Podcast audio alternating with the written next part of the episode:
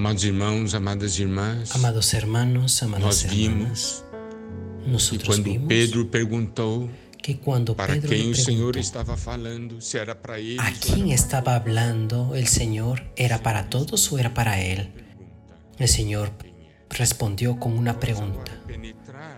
Penetrar Lucas 12, 42. Vamos ahora Senhor profundizar en esta respuesta del Señor, donde el Señor dice, ¿quién es pues el siervo fiel y prudente, al cual puso su Señor sobre su casa para que les dé el alimento a tiempo? Aquí el Señor está buscando un siervo, un mayordomo, que de acuerdo con Mateo 24, 45 también es un siervo. Un mayordomo es un siervo fiel y prudente, a quien el Señor confiará sus consiervos para darles el sustento a su tiempo.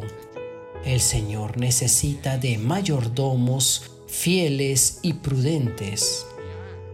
Aquí el Señor puede confiar a sus consiervos para darles su sustento a tiempo.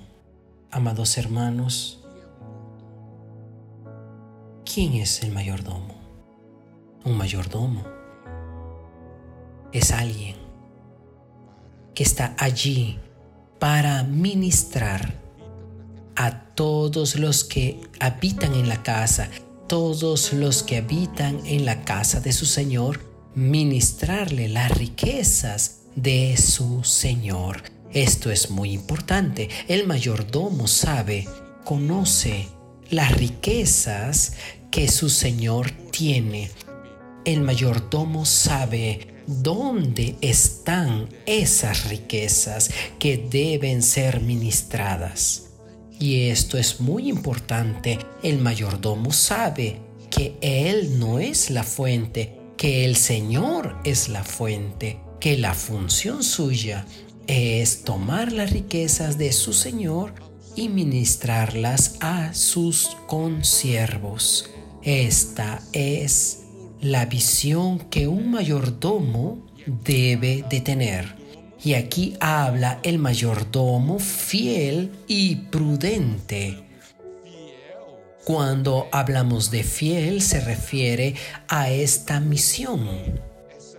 Él va a cumplir esta misión de darle el sustento a su tiempo a sus consiervos. Y cuando habla de que es prudente, quiere decir que él sabe la manera adecuada de ministrar estas riquezas cuando cuando debe ministrar estas riquezas a sus consiervos.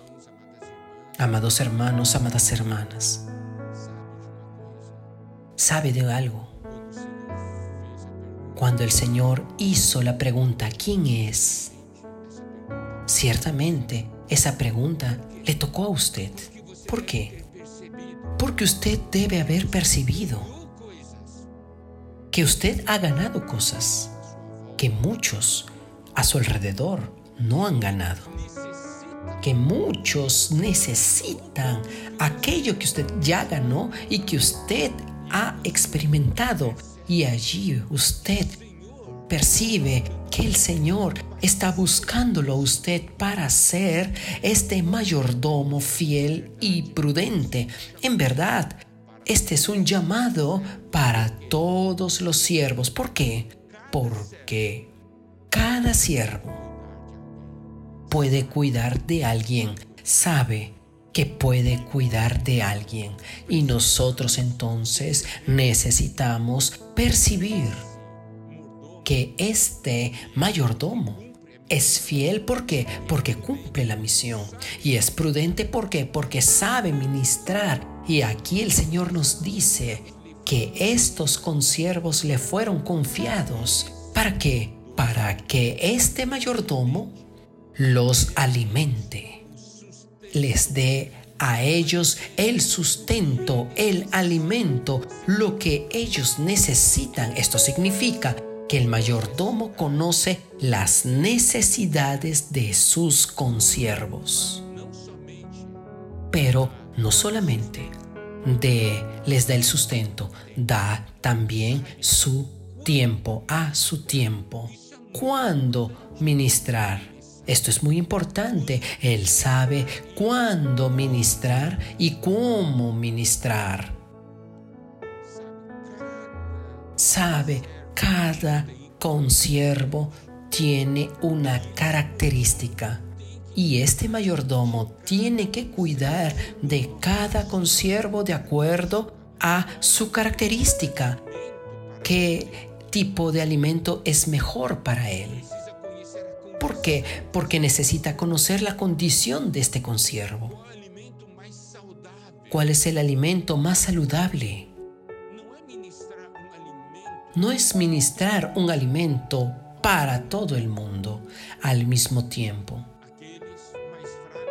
Aquellos más débiles necesitan de la leche. Aquellos que son más crecidos necesitan de alimento sólido para aquel que está cansado, él, tiene un alimento. Para aquel que está triste, hay otro alimento. Él alimenta de acuerdo con la necesidad de cada uno de sus consiervos y en el momento adecuado. Por eso que este mayordomo conoce todas las riquezas de su Señor y ministra. Existe alguien en la Biblia que fue considerado un maravilloso mayordomo que fue José. En Génesis 47, 12 dice, y José sustentaba a su padre y a sus hermanos y a toda la casa de su padre con pan según el número de los hijos. ¿Está viendo? Él ministró de acuerdo con las necesidades y con las condiciones de cada familia. De la misma manera, el Señor busca mayordomos, siervos, que sean fieles y prudentes, que cuidan de sus consiervos. Un mayordomo debe saber, el Señor me ha confiado, mis, los consiervos a mí, mis consiervos a mí. Yo necesito percibir que el Señor me ha confiado los consiervos a mí. Son hermanos que sirven junto conmigo.